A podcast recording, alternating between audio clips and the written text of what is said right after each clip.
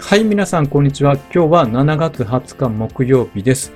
今日は日経平均は昨日と真逆で売られてしまいましたね。そして、その要因は半導体株の下落なんです。そのあたりマーケット全体を含めて見ていきますので、ぜひ最後までよろしくお願いいたします。はい、今日の日経平均は32,490円と405円安ということで、昨日は402円の上昇しましたけども、それがなかったということになった1日であります。ただアメリカのニューヨークダウは8日続伸し、1年3ヶ月ぶりに3万5000ドルへと回復してきているので、利上げ終了へ期待が広がっています。しかし日本株の下げの要因となったのがアメリカ市場の半導体銘柄が下げたことが起因しています。昨日、オランダの半導体製造装置メーカーの ASML の決算を受けて、約5%下げたことが重しとなりました。で、ニューヨークダウは高値を更新してきていますけども、ソックスは約1%の下落となりまして、その影響が日本株に波及してきたという状況であります。寄与度下位の銘柄を見ると、ネガサ株と半導体関連が多いのがわかると思います。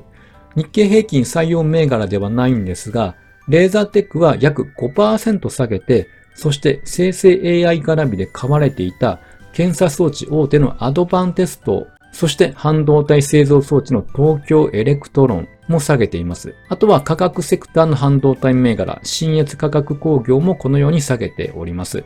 まあ、ということで今日は半導体絡みで、まあ、売られた日となりました。で、後ほど見ていきますが、台湾の TSMC も日本時間の14時頃に決算を発表してきていて、その内容を受けたことも影響をしております。で、こちらが日経平均のチャートです。今日下げたことによって、昨日上げたその上昇分が一手こいで戻ってきました。で、この時期はアメリカの主要決算で日本の株も動いていきます。なので、テクニカル的にはまだこう、高値圏を維持していますが、これから先のトレンドというのは、決算の内容で、まあ上にも行きますし、下にも行くということで、まあどちらにでも行く可能性があるという状況であります。ただ今回の決算の内容から思うと、まだ始まったばかりではありますが、内容が良くてもやや上値が重い傾向にあるのかなと思います。そしてこちらが主要銘柄の GAFAM の決算のスケジュールであります。7月25日に Google、同じ日にマイクロソフト、そして26日にメタですね。で、翌日27日に Amazon の決算があり、8月3日に Apple の決算が控えております。約1週間大型銘柄の決算が続きます。ちなみに FOMC が25、26日にあるので、まあ、来週はちょっと忙しい日になりそうかなと思います。ということで今日は半導体関連の決算で相場が動いた日となりましたので、それらの内容を見ていきましょう。はい、まずオランダの半導体製造装置メーカーの ASML が第2四半期の決算を昨日発表しました。売上高は予想が67億4000万ユーロ、そして結果が69億200万ユーロと上回りました。そして純利益の予想は18億2000万ユーロ、結果は19億ユーロということで、アナリスト予想を上回ったわけであります。あと、通年の売上高の伸び予想を従来の25%から30%に引き上げてきています。で、一方、受注高の伸びというのが1月から3月期に続いて、前年同期比46%超の減少となりましたけども、こちらも一応市場予想は上回ったということなんです。46%超の減少で上回ったということは、よほど鈍化するというふうに見られていたということではないでしょうか。まあ、ということで、内容は一応市場予想を上回る内容ではありましたが、株価には交換材料にはならなかったということであります。こちらが ASML のチャートであります。5.45%の下落となりました。で、このように今年に入って一番大きな出来高を伴って売られる形となりました。まあ最近はちょっと決算に向けて買われているというのも要因の一つかもしれません。で最近の半導体関連は NVIDIA の決算後上昇し期待込みで上げていました。しかし ASML は生成 AI 需要の業績への本格的な寄与というのは当面先であるということが示唆されているので、そういったことを考えると、一気にこの上昇した分の調整が入ったのかなと思われます。そしてこちらがレーザーテックのチャートでありまして、今回の下落で日本株で最も影響を受けたのがこのレーザーテックであります。5.14%のマイナスとなりました。まあ、最近の動きとしては2万円から2万2000円台で推移をしておりました。ここ最近は方向感がない状況であります。ただ、売買代金はいつもトップで人気の銘柄だけにこの去年の10月のような上昇に転じてくれると非常に半導体銘柄に活気がついてきます。で、気になるレーザーテックの決算は8月7日に控えております。で、レーザーテックは6月期決算なので、今度は通期の決算になります。なので、来期の予想などが非常に注目を集めると思います。でちなみに前回の決算の時には、経常利益の進捗率は66%とこれは5年の平均とほぼ同じ水準なので、まあ、なんとか通期予想は達成できる見込みなのかなというふうに思います。そして次に日本時間の午後2時過ぎに台湾の TSMC の決算が発表されました。結果は売上が前年同時期で10%減少。日本円にすると約2兆1500億円です。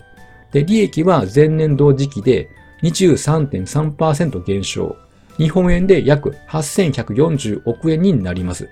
で、今回の減少を受けて、2019年の1月から3月までの期間以来、およそ4年ぶりの減少となったわけであります。これは新型コロナをきっかけとした巣ごもり需要などが一巡して顧客の在庫調整が行われ、半導体需要が低迷していることが主な要因だとしています。で、一方、熊本県で建設中の半導体工場については、2024年に予定通り生産を始めるということであります。半導体産業は約4年周期というシリコンサイクルがあるので、今は需要が落ち着いてきている時ではないでしょうか。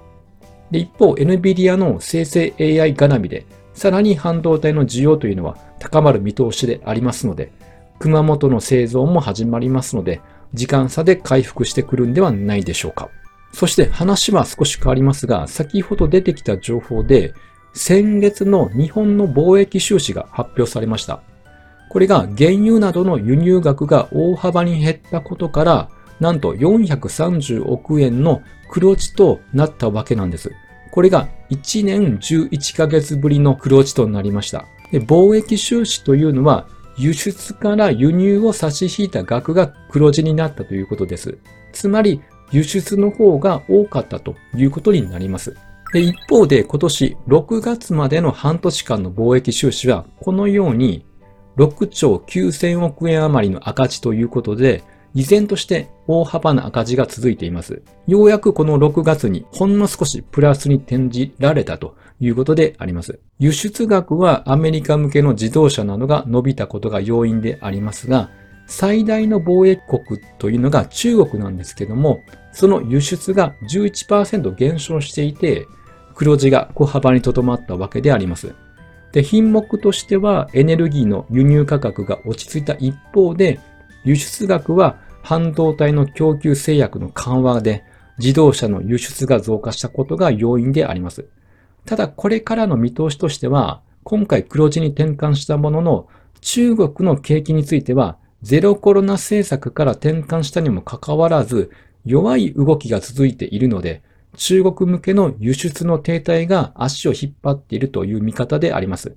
まあ、ということで、海外経済の影響や環境変化に強くなっていくことが日本企業に求められてくるんではないでしょうかと言われています。で最後に日経平均のチャートを見ていきます。今までというのは生成 AI、つまり人工知能、そのブームを背景に日米ともに半導体株の上昇で、このように5月、6月は相場を牽引していましたけども、足元ではもう期待だけで買う局面を終わっていて、で、今後は決算で実績を確かめていく局面に入ってきたと見られているということなので、日本の3月期決算の第2四半期の決算というのが7月下旬から始まるので、これからの相場というのはこの色をつけた部分、このあたりというのは業績込みで株価が動いていくのではというふうに見られています。